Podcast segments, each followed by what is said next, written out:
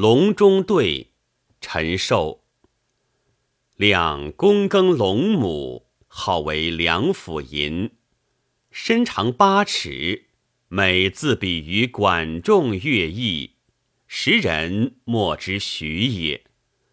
为博陵崔州平，颍川徐庶元直，与亮友善，未为信然。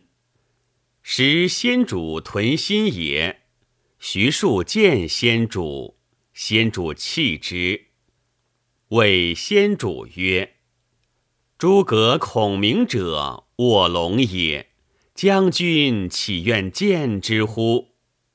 先主曰：“君与俱来。”庶曰：“此人可就见，不可屈志也。”将军以往驾故之，由是先主遂意亮，凡三王乃见。因丙人曰：“汉室倾颓，奸臣窃命，主上蒙尘。孤不夺得良力，欲伸大义于天下，而智术短浅，遂用猖獗。”至于今日，然志犹未已，君位即将安出？亮答曰：“自董卓以来，豪杰并起，跨州连郡者不可胜数。曹操比于袁绍，则名威而众寡；然操遂能克绍，以弱为强者。”非为天时，亦亦人谋也。今操以拥百万之众，挟天子以令诸侯，此诚不可与争锋。孙权具有江东，以立三世，国险而民富，贤能为之用，此可以为援，而不可图也。荆州北据汉沔，历尽南海，东连吴会，西通巴蜀，此用武之国，而其主不能守，此待天所以资将军，将军岂有异乎？益州险塞，沃野千里，天府之土，高祖因之以成帝业。刘璋暗弱，张鲁在北，民因国富而不知存续。智能之士思得明君，将军继帝室之胄，信义著于四海，总揽英雄，思贤如渴。若跨有荆益，保其严祖，西河诸戎，南抚夷越。外结好孙权，内修正理，天下有变，则命一上将将荆州之军以向渊洛。将军身率益州之众出于秦川，百姓孰敢不单似胡将以迎将军者乎？诚如是，则霸业可成。汉室可兴矣。先主曰：“善。”于是与亮情好日密。关羽、张飞等不悦，先主解之曰：“故之有孔明，有余之有谁也？愿诸君勿复言。”与飞乃止。《隆中对》选自《三国志·诸葛亮传》的开头部分，标题为后人所加。文章一开始简单的叙述了诸葛亮隐居隆中，继而点出他每自比于管仲、乐毅，时人莫之许也。好的诗文都有眼，这一句就是本文的眼。管仲、乐毅是春秋战国时有名的将相。管仲辅齐桓公，成就霸业；乐毅为战国时燕昭王报其仇，机智灭掉齐国。诸葛亮自比于管仲、乐毅，是在他躬耕陇亩之时，一介村夫竟如此自大，当然不被时人的舆论所赞许。形成了主观客观的反差和矛盾，在读者的头脑中产生悬念，文章亦据此而展开。柏陵崔州平，颍川徐庶原直，语量友善，未为信然。在时人莫知许也的情况下，有两位友人赞许，从侧面表现了诸葛亮的才干。但并未消除人们的悬念，是崔州平和徐庶因为与量友善的关系才信然，还是诸葛亮真正有管乐之才？这句插叙在初步表现诸葛亮的才干的基础上，为下文徐庶推荐诸葛亮的情节发展做了铺垫。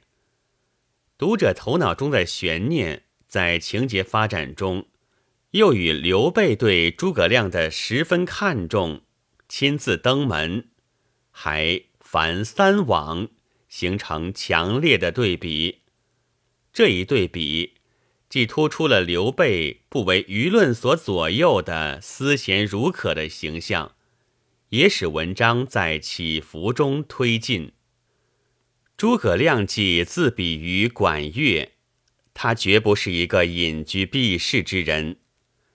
处于汉末动乱的时代，人才普遍受到重视，同时也为人才择主而事提供了机遇。从下文诸葛亮对刘表的分析评价看，他的躬耕陇亩可能带有避世待时的性质，而刘备屯兵新野，在荆州大地出现。则为有识之士发挥作用提供了机遇。徐庶主动见先主，可看作是诸葛亮出场的问路时。先主弃之四字，说明刘备确实是位思贤如渴的人，而弃之的实际内容是对徐庶的真正尊重，对徐庶的言听计从。当徐庶推荐诸葛亮，刘备立即表示接纳。他让刘备以往驾故之，刘备遂意亮，凡三往。对谋臣的极端信任和尊重，是管仲、乐毅所以成就事业的关键所在。自比于管仲、乐毅的诸葛亮。他要选择一个理想的人来实现抱负。他除了通过徐庶来了解刘备的为人，还以凡三顾乃见，亲自对刘备进行考验。可见诸葛亮对自己出处的慎重。当刘备凡三往时，诸葛亮尚未露出庐山真面目。时人莫知许也的印象，在读者的心中依然存在，也就是作者所安排的悬念仍在起作用。直到将诸葛亮的对答读完，读者心里的疑窦才冰融雪消，悬念才得到很好的回答。刘备和诸葛亮的一问一答是本文的中心，通过对话。显示出这两个人物的思想性格。刘备所问的是欲伸大义于天下的大计，可见刘备是以复兴汉室为己任的英雄。诸葛亮的回答亦非权宜之计，而是指导今后若干年行动的纲领，是帝王之师所具有的高瞻远瞩。他为刘备规划了分三步走的切实可行的策略。他分析了曹操战胜袁绍，以弱胜强，足见曹操卓越的个人才能，且已经拥百万之众，挟天子而令诸侯，此诚不可争锋。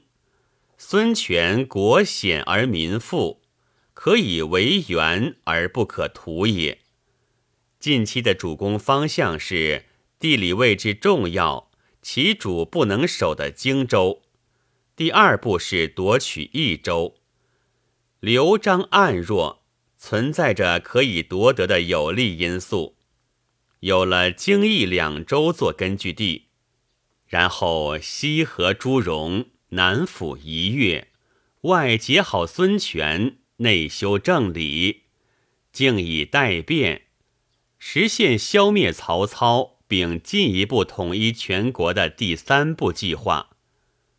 一个躬耕陇亩的人，竟对全国的形势了如指掌，对当时政坛人物的个性特点如数家珍。至此。这位自比于管仲、乐毅的人，庐山真面目才显示出来。崔州平、徐庶的信然才是正确的。时人莫知徐也，是对诸葛亮的不了解，或有眼不识泰山，初步完成了对诸葛亮形象的塑造。刘备和诸葛亮的谈话是在丙人以后的两人密谈。刘备称善之后，并顿开茅塞，而与量情好日密。关羽、张飞尚如识人辈，对诸葛亮的雄才大略一无所知。陈寿写了两人不悦，必在刘备说了“孤之有孔明”。由鱼之有水也，不悦才止。这一细节的补充，正是本文行文的严密处。本文虽是节录，亦能相对独立。它围绕着“自比于管仲、乐毅，时人莫知许也”这个文眼，安排悬念，引人入胜。又通过人物自己的行动和语言塑造形象，行文生动严密，从而成为脍炙人口的名篇。本文作者叶晨辉，朗读：白云出岫。